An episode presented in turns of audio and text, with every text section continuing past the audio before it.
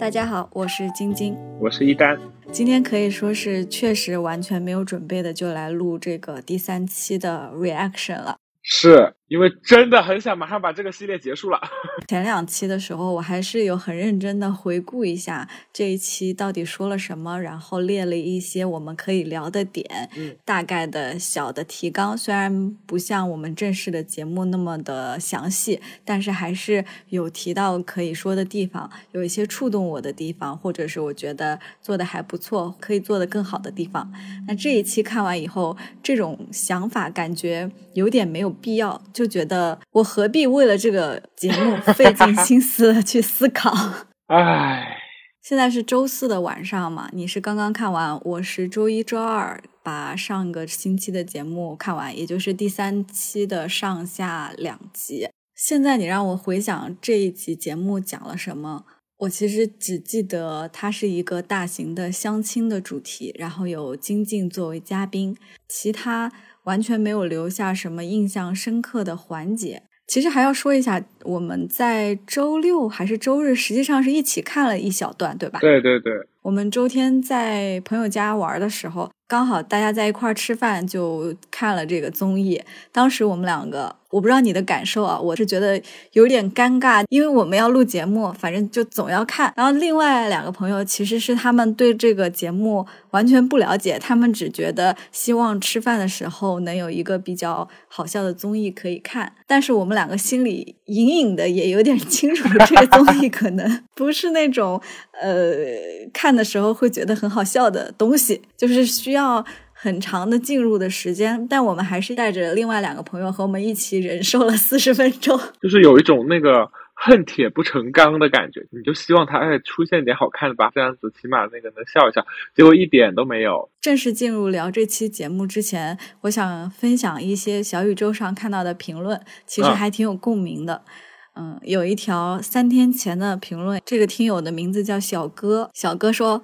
偶尔会自己偷偷看，但不好意思给别人安利，觉得尴尬。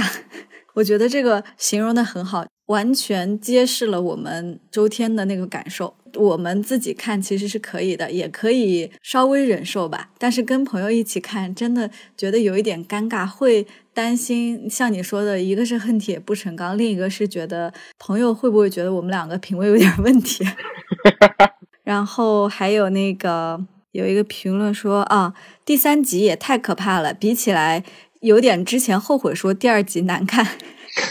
一个叫喵喵的朋友留言，除了这些感同身受的留言以外，其实我们还是收到了一些很有洞察、很有自己想法的一些留言。我看到有两位朋友留了蛮长的言，一个是就九年，还有一个是是花椒酱，不是花生酱。这个朋友，其实他们都是能够看出来严敏很有想法的。这个我们一会儿在正式聊这第三期节目的时候，也可以拿出来说一下。嗯。因为你刚看完嘛，可能你的印象更深刻一点。我其实现在回想起第三期，印象比较深刻的大的环节，其实就是他们那个相亲刚开始捉迷藏的那个环节，以及下一集里面相亲问答的那个环节，就是举 yes or no 牌子的那个环节。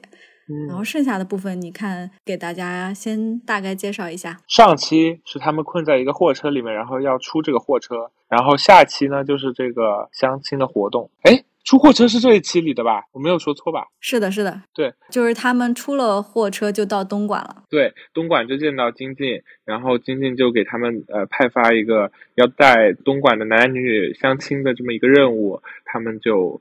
各自分头召集了一些男男女女单身的。那些男男女女，就会通过一个躲猫猫的游戏增进他们的感情，然后找到之后，最后可能会有愿意继续了解的，就会参加一个呃互相提问那种犀利问题的环节，然后整个节目就结束了。你这个形容和我刚才说的也差不了很多。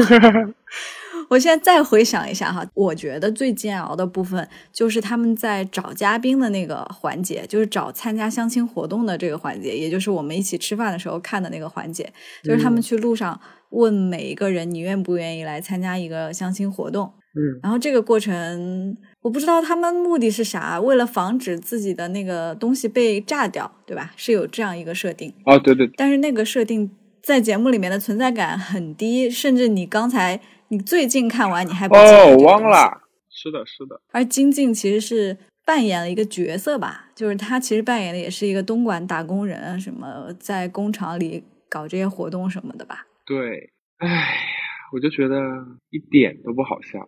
如果他硬要走社会共鸣啊，那种给大家一些感触的东西吧，好像也不是，也比较浅薄。我觉得这一期的感触还没有富二代看海给我来的深哎，因为富二代看海那里，你就切身的可以体会到人的出生和生长环境不同，给他带来的这个机会，还有他的一些想法的不同。就像黄子韬在他很累的时候说。他觉得他不想做这个事儿，是因为这不是他喜欢的事儿。嗯，他说搬玻璃还是什么的，然后旁边那个工人就说他没有选择。然后那一刻其实给我触动还挺大的，就让我觉得啊，就是他们表现的那种深圳折叠吧，还是很有感触的。我看评论区也有朋友说到这一点，说阶级跃升的问题，就是说第二期的时候其实反映了一些，你要是走不上去，你就很容易往下。跌，就像他们的这个节目设定一样，就是你这个完成不了那个普通级别的事情，你只能降级到困难，然后极困难这种，其实是一种现实面的反应。当然，我觉得这也是比较存着美好心愿的严敏的观众 对他的期待，就是他到底想不想做这个事儿，是不是应该这样做？第二期我觉得还稍微可以理解，就像我们说的，就可以。对他怀着一些期待，然后来看第三期他怎么讲述这个故事。但我觉得到第三期的时候，完全就有一种比重很失衡的感觉。对，你不知道这个节目嘉宾到底在干嘛。是我感觉嘉宾就沦为 NPC 一样的角色，然后素人呢也没有撑起来。按理说，如果真的要给素人空间，那起码要自己安排几个吧。就他是。有没有安排啊？如果这是已经安排了的程度，我就觉得这个安排的，就是负责素人的这个导演，有点没没花心思啊。然后如果是纯随机的，我真的求他不要再纯随机了。我觉得其实是我们上一期讲的那个问题，导演组对自己的叙事能力还是太有自信了，就是他们应该是认为自己这样子的。一个配置能够讲好所有的故事，不论这个嘉宾是谁，这个素人是谁，只要我能按照我的剧本走下去，那他们期待观众一定可以从里面解读出他们想要大家看到的东西。我觉得这个就是有点异想天开，或者说做节目可能不能抱有这样的期待吧，就是不能对观众 抱有这种。觉得让别人去解读你，其实我在网上也看到很多对这个节目善意的解读，嗯，就包括刚才我们评论区里的朋友说，他第二期反映了怎么样的一个现实啊，以及很多人对嘉宾的这个表现很不满意，觉得是这些人不够出彩，这些人的性格不像《极限挑战》男人帮那样那么的容易出效果，会把这个。问题怪罪到嘉宾身上，我其实觉得怎么说呢？当然，综艺节目里面有表现好的嘉宾这样子的说法，但是如果一个节目他没有办法做到利用好现有的资源、现有的嘉宾，也是他们节目没有做好嘛？对，说实话，这几个嘉宾我觉得本身都是还是有点的。你想想，小岳岳、呃，黄子韬啊，我就觉得肯定可以有搞笑的戏份嘛。就感觉好像没有完全去设计艺人应该展现的戏份的比重到底在哪？他到底在哪个区间去展示？刚刚提到的另一条评论就是这个叫旧九年的朋友，他里面跟我们留言说了很多他对这个节目的理解。他说了一段很长的一段话，大概的意思是说他理解第一期的时候让岳云鹏在那个玻璃屋外面回答问题，就是我们。第一期不是也讨论了，觉得这个环节有点设置有点问题。他说是觉得他理解导演组的思路是希望经历过这些四十八小时的困难之后，在外面的这个人能够理解他们兄弟之间的情谊，帮在玻璃屋里面的人实现这种梦想。他说，如果是按这个路线走的话，可能就会有一些感人的故事发生啊。我看完这条评论的感觉，就是很想让导演组来看看你的这些观众是有多好，就是还要帮你解释你的故事，其实很有说头，只是因为嘉宾没有按照所想的方式。去选择，才有了现在平平淡淡的效果，或者很多人觉得有点莫名其妙的一些环节设置。嗯，我觉得其实他还是想把玩人性嘛，有一点这个意图。嗯，回到这个节目，其实我觉得有两点挺值得讨论的，一个就是刚才说的，说这个综艺一定要好笑嘛，因为我们其实公认说第三集肯定是完全没有什么好笑的点。第二个是说综艺节目里面嘉宾的这个呈现。究竟他和素人的比例，或者说，如果我一个节目组像大家说的有着素人叙事的这个报复心的话，那我在做处理的时候应该怎么和嘉宾做一个权衡？第一个问题，我是觉得作为综艺啊，还是应该以欢乐和启发情绪的波动为这个出发点吧。你不能说看完一个节目以后什么变化都没有，甚至像第二期那样，他淡淡的去讲到了就是不同阶层人民的这个。个辛苦，我觉得也不是一个很好的呈现，就是他这个故事讲的也不够好。如果你想做一个严肃的东西，可能类似于纪录片什么的，比如说你要做成《奇遇人生》那样，其实也可以，因为它也是有一个起承转合，有一个情绪上比较明显的变化。但是现在的这几期节目完全没有看到什么变化，因为你在素人这个身上，它也是一个群像吧。怎么说？就是没有任何一个这个节目里出现的素人角色是有立体的呈现的，就是你也没有觉得他就是你身边的人，你可能只有某一刻会觉得对他们的生活感同身受，但是大部分的时候你还是在关注艺人的一些故事，但是艺人的故事又没有很好的讲述出来。对，对于这个问题，你的想法是什么呀？综艺作为一种视频媒介嘛，跟它竞争的还有短视频啊，还有电视剧。还有电影，就是任何视频东西，其实都在跟它竞争。那我其实我看短视频的时候，我就我能接受到各种各样的情绪嘛，有那个治愈的，有好笑的，有紧张的，或者是知识型的。其实对于任何一个视频的产物来说，其实只要是有看点的，我觉得就是 OK 的。它现在问题是，它没有任何的看点。好笑，我觉得只是我们对它的一个最浅层次的要求。就是如果它连好笑都没有的话，那可能就真的带不来任何的看点跟感受了。其实我有点想做一个类比啊，可能不是那么恰当。就比如说脱口秀哈，嗯，单口喜剧，我们说这种形式，它的基本要求就是好笑。但是综艺可能不是有这个基本要求的。脱口秀我们要求它是好笑的，但是呢，其实很多脱口秀演员。包括一些喜剧演员，现在有很深的责任感在身上，认为自己要做一些比较严肃的表达和一些社会议题的探讨，尤其是单口喜剧嘛，因为毕竟它本身也是植根在这个社会话题上面的，其实就是对一些社会现象的观察。那如果当你在想要追求这种严肃表达的时候，失去了它好笑的部分的话，就是本末倒置了。就你本来是只好笑，但比较肤浅，对吧？它还是一个脱口秀，还是一个好笑的作品。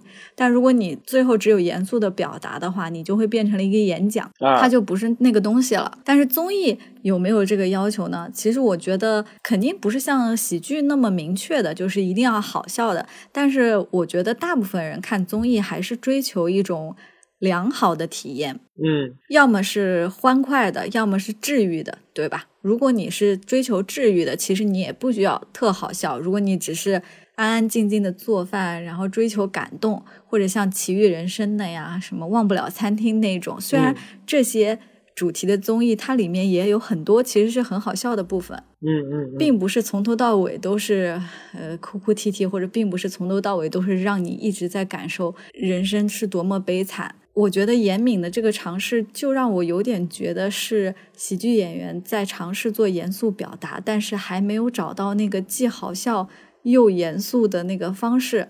现在的处境就很尴尬，就好像原来的东西也没了，新的东西又没有构建好。嗯，我感觉这个其实就是因为，嗯，节目的进程还有里面的嘉宾都已经沦为规则，就是他们给予的那个规则跟设定里面的一个棋子了，就是他们没有什么自己的灵魂。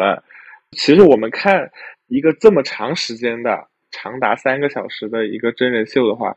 我们无非看的就是整个的故事，或者是里面的角色、里面的艺人的那个成长和他自己的性格展现嘛。那可能就是这些完全没有任何能给到我们的一些记忆点。刚好就过渡到刚才要说的第二个问题嘛，怎么处理嘉宾和素人这两条线？现在好像是看起来。路人的这个戏份比重越来越高。嗯，我看网上有一些说法，有人说是觉得严敏有点放弃现在的这个嘉宾团了，觉得我拿到了这几个嘉宾我不满意，但我又没办法，所以我还不如将计就计，把视线放到路人身上。啊，我觉得这可能也不是他的本意，就是应该没有节目组会嫌弃自己的艺人嘛，对吧？对。其实你能敲到这些嘉宾，对于大部分节目来说还是挺珍贵的吧？因为这些人还是挺有自己特色的。如果他没有自己的特色，我们在录第一期的时候也不会说特别快速的就能抓到他们可以说的那些点。是，就是比如说，真的要把。视线放到素人本身上面，其实素人可以挖掘的点也很多嘛。比如说中餐厅过来吃饭的那些人，有时候其实给他们还挺多镜头的，他们戏份也挺多的。有的部分啊，就会安排好他们的角色故事是什么，你可能对这一家人、这一对朋友有一个比较深的印象跟。故事的积累吧，这一期我就觉得是很好做的，因为简单说就是里面安了一个素人相亲的小节目，那这个有成熟的节目都做过的，刚好印证了你上期说的，就是他们每期节目都要搞点不一样的，嗯，就是每一期都有一个新的小环节。如果你说现有的那几个嘉宾表现上会有问题的话，那金靖其实综艺感应该没得说吧？就他之前在其他节目上表现也都还 OK。为什么在这个节目上感觉也没有发挥出自己的特点？好像就是走了一个过场。对，而且他的离场也非常的突然，就是把东西交给黄子韬。我在想啊，极挑的话是不是其实会赋予嘉宾一些主动性，就是他有自己的抉择，嘉宾。去带着观众一一直走下去的，是不是这样？我几条看的不多。嘉宾带着观众走下去是什么意思啊？就是并不是说，好像我们所有人都是来，呃，一关一关，你告诉我这里要怎么样了，好，我们现在要干嘛？下面要干怎么样了？我们现在突然又要干嘛？它是一个断开的，然后很突然的受支配的一个状态。其实我们前两期也聊到这个问题，就是现在的这个故事的感觉呢，是嘉宾在被节目组摆布嘛？因为没有嘉宾可以站出来说我现在要去完成一个什么，因为他们也不知道这个事儿的终点在哪儿。比如说极条，它有一个主题，就是这一期我谁谁谁要赚最多钱，或者是这一期。我要完成一个什么任务，但是这个东西它没有任务啊，就是它的任务都是很小的任务，嘉宾没有能力去看这个全局应该怎么办，就很像工厂的那种螺丝钉，就嘉宾只是在完成小的任务，但他们并不知道这些事对他的意义是什么，似乎只能影响他的这个当下的生活条件，比如说他的住宿啊，他的一些可以携带的东西，确实是《西游记》的概念吧。就是穷苦苦行僧。其实这个也是我们看这个节目的一个感受吧，就是它没有一个单期节目的主线，你可能只知道现在要干什么呢？下面突然又要这个环节了，它是有点莫名其妙的。对，到了第三期，差不多该有一个主线出来了，结果到现在还没有。然后我预计他接下来的这个节目应该也都是在广东的打工城市这样子一个概念吧。王彦霖不是还许了愿说要去三亚嘛，对吧？那他们看来应该会去三亚吧，至少有可能去三亚的店里打工。这个第三期的上集，他的我记得腾讯视频给他的那个小题目写的是什么？嗯，《新游记》版的蜜桃，就是说他们要做一个类似密室大逃脱的这样的一个小环节，但是他根本两个就是。不能比的，你知道吗？我就觉得他没有在每一个小的环节里花好心思。比如说，如果那个部分真的是让他们在这里逃出去的，那可能就得设计好道具，设计好关卡，到底是通过一个怎么样的机制让他们出去？后面就莫名其妙的一个美团来了，美团就把他们救出来了。那关在那里是干什么？对，我就感觉好像那个逃出集装箱的这个任务完全是为了做广告。你刚刚说回想主题，我想起来了，这一集的主题是说爱情的苦还是什么的吧？反正就是可能每一期都有一个苦难，可能如果第二期是说工作的苦的话，第三期说爱情的苦，可能后面还会有别的苦的种类吧，就是人生的困难，感觉是想表现经历各种困难的这个旅程。你有没有发现，其实第三期的时长变短了？没有发现。这说明你看的过程中觉得一样煎熬，所以就很像三个小时。但实际上这一次上下两集一共才两个小时。哦，是吗？嗯，就两个小时，我都觉得有点煎熬。如果我们不是对严敏既有很大希望，或者是对这个节目组的制作有信心，我觉得正常的观众、综艺的观众可能看到这儿真的是有点坚持不下去，不知道为什么要继续追。还有一种可能就是你很喜欢这个六个嘉宾里面的其中一个，嗯，然后就气死，怎么一直看不到他的镜头，看不到他的镜头？对，最后发现都是素人的故事。我记得我们发第一集的时候，好像还有个评论说我们看不懂，还要评论什么的。我不是要针对这个评论做解释啊，我只是想说，就如果你硬要给一个作品套上意义，是很简单的一件事，因为所有的故事它都可以反映出现实生活的苦难，对吧？你哪任何一个综艺，你做一个打工人，那天天向上做手艺人还很有意义呢，对吧？嗯，做的好的示范哈，就是你做那种综艺和你做这个真人秀，你想要反映普罗大众的生活。如果你的初心真的是做这样子的一个呈现，我觉得出发点很好，但是呈现上它一定是有更加优秀的制作方式，就是更好的故事，而不是像现在这样比较尴尬的拿出来给观众看吧。大家彼此都很煎熬。我看第三集的时候，脑海中又回想起你上一集讲的那个话。什么话？尤其是在那个情侣做这个 yes or no 回答，然后投赌注金币的时候，嗯，我当时就在想你说的那个话，节目组就是想要说，你看我想的规则，没有人能想到。当时我就看到弹幕有好几个说没看懂是什么意思。你看的时候说没看懂哈，肯定会有评论或者其他人喜欢这个节目的人就会说这点都看不懂，你不要看综艺了，或者是说你去理解一下。我当然知道，我动脑子可以理解出来，但我为什么要仔细的去想那个规则？什么如果两个人出的赌注都不能到达这个问题的基础金币，这个问题就作废。我为什么要看这些规则啊？我就直接问不行吗？就我不知道那个能反映出来什么。确实很科学啦，他定的那个规则，对，很严谨，而且一方面规则定的那么严谨，一方面那些问题设置，孩子去谁家过年什么的，就是我理解他们可能是想要反映出。这个现实中打工家庭的不容易啊，小孩有可能要被放在老家带，不能在身边什么。但这是唯一的处理方式吗？虽然我们现在有一种站着说话不腰疼的感觉哈，因为毕竟没让我们来做这么大制作的节目，可能如果我们两个去做，会做的更可怕。因为你做内容创作嘛，你肯定会希望做的既新颖，然后又涉及到一些社会上的严肃话题，又。能够表达自己想要做的东西，经历过很多思考做出来的东西，你肯定是希望大家能够理解和接受它。其实我呃仔细想的话，就这这一集里面比较好的部分，就是艺人跟素人有直接接触的环节，就是他们上街去找那些素人的时候嘛。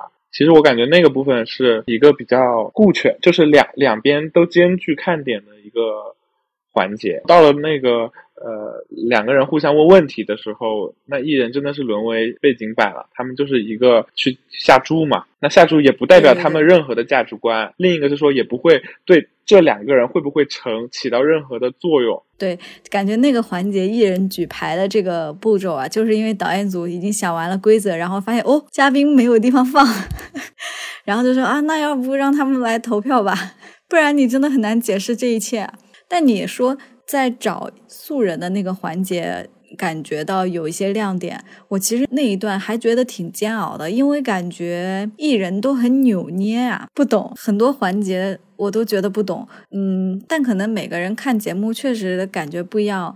我觉得，嗯，我看的时候感觉捉迷藏的环节是让我唯一感受到这个节目有明确规则，我也知道该怎么看的这样一个环节。虽然他们藏的都很敷衍，但是总比 其他时候 规则啥也没有的好。真的，怎么藏的那么敷衍啊？我的妈呀！然后中间。他们不是有一个那个爆炸的箱子吗？叫什么日光宝盒？嗯，黄子韬根本就没有带在身上，然后金靖回来以后给他了，还是怎么回事儿？黄子韬问了一个啥啥啥，然后金靖就说刚定的规则还是我定的规则什么之类的，也是一个跟第一集、第二集的感觉一样，就是随便在那儿改规则。哎，我我不是说那个金靖的问题，就是整个节目组，就是我为了达成我最终让你。完不成这个任务的目的，我中间可以做任何改动，这样就很没意思啊！那你干脆不如让嘉宾就是在节目组打工好了呀，还更现实一点。你说的“敷衍”这个词很对啊，就是因为节目组一直在乱改规则，艺人对于这个规则的敬畏心完全就没有，然后他们就是会都很敷衍啊。我就记得王彦霖不是还走出了那个区域嘛，然后直接就淘汰了。对 对啊，他就是根本他们都不 care 这个规则。哪怕如果真的是想呈现他们不 care 这个规则，出来一些呃挑战规则这样子的一个戏份，但现在的问题是说他们既不挑战，然后也不遵守，就是一个敷衍的态度。对，总而言之，我们对这个节目的信心真的是越来越低。本来第二期上我看的时候还觉得有点意思，以为会渐渐向好，没想到第三期。又更尴尬了，我真不知道第四期会是什么样子。第四期预告我看了没啊？我都不记得我看了没。我应该看了，但我已经忘了。你还记得吗？我没看啊，我就毫不关心。我已经不想看下一期了，说实话。我现在是觉得，如果第四期没有一个很好的这个反转，就是让我们觉得一定要继续追下去的话，我们可能就不会再继续看了。但我非常可以理解严敏的这个尝试。就如果他真的像善意的观众、他的粉丝们推测的那样，一直是想做一个素人叙事的节目的话，我觉得这个转型我可以理解非常难。因为我们做产品或做工作啊，其实都有类似的想法，就是你在某一个领域已经做出了一个比较成功的东西，那你肯定是希望复用这个里面的经验去做一个你更想做的东西。然而现实是，可能你更想做的那个东西并不是你擅长的。就如果他完全抛弃这些去做一个纪录片，我觉得也许也挺好的呢。好了，我们现在开始重新录安定啊，因为有一些不靠谱的人，刚才不知道为什么录音突然暂停了。而且你刚才发音很标准的，I guess 你哒也没有办法录进去。I guess 你哒。对，我想刚才结尾其实我们展望了一下那个后续要聊什么，就是如果第四期真的不好看的话，我们可能就不聊了。对，就是我刚刚啊。想看一下《新游记》的豆瓣评分嘛，就发现它评分的人太少了，现在还没有开分。然后我就往下刷，就刷到那个短评，有一个短评就说：“呃，这就是爹味综艺吧？” 他就是说，平常生活已经这么苦了，还要看这个综艺给我说教。完了呀，可能严敏的粉丝会伤心。就是我们肯定是认为严敏不是说很爹味的人嘛，毕竟他之前做的还行哈。但如果综艺真的老能让你觉得他一定要上升为某个意义，就很无趣。这是我想说的，可以反映现实，对吧？我觉得老罗的那些故事啊，包括一些其他我们以前觉得还不错的综艺，都是在。真人秀的过程里面，让你觉得友情啊、亲情啊，还有一些人生里面的其他严肃议题很重要，像《奇遇人生》呃小 S 去看大象啊这种，它不是刻意上升到这个意义的，或者是说它的讲述就很自然。但是现在就好像摁着你的头说，你给我看，就是每个人的生活，底层人民生活的不容易。我们这个一起看的节目。反正也是一个 pop up 的概念嘛。我还夸了一下我们是个时尚的节目，结果这么自然的夸赞都没有录进去，都因为你的这个哎呀，对不起，对不起，中断而损失。没关系，刚刚我在说有朋友给我们留言说想让我们聊那个来吧营业中嘛，嗯然后刚好最近那个《向往生活》不是又开播了嘛？嗯，第一集你是不是还没看啊？我们不是一起看的吗？我不是跟你看的，我们一起看了一小半吧，哦一小半。我后来自己看完了。那我后面没有接着看了。对我不是跟你说特别像动森嘛，嗯就里面还有什么开这个海产品的地图还是什么的。我是想说，我们或许可以把这个经营类的综艺放在一起说。虽然《向往的生活》不太像是经营吧，呃，对但是这一类最近好像确实也没有很多经营类综艺了，可能是因为疫情也有关系。是的，是的，来吧，营业中可以跟《向往生活》一起聊一下。可以啊。这两个都是这种自力更生的节目嘛，它还是有蛮多共性可以聊的。嗯，对，好的，那我们这一期节目就先这样了。即使我们这个节目没有再继续一起看，大家还是可以在我们这几期节目底下给我们评论嘛。就如果你突然看到第五期觉得特好看，也可以来告诉我们，告诉我们错过了什么，我们可能再补一下，再补一下，可能。呃，比如说第七期变好看了，我们就补一下第七期，然后跳着录也不一定，不一定是第一二三四这样子嘛，可能是一二三，然后第四期真的是太难看了，不录了，然后到第七期变好了，咱们就再聊一下。嗯，那今天这期就到这里啦，我们下期再见，拜拜。拜拜。如果你喜欢我们的节目，欢迎你在正在收听的这个平台订阅我们，这样就可以不错过每一期更新。也欢迎你在苹果 Podcast 给我们好评和留言，同时你也可以通过小宇宙给我们每期节目评论留言，我们每条留言都会看到哦。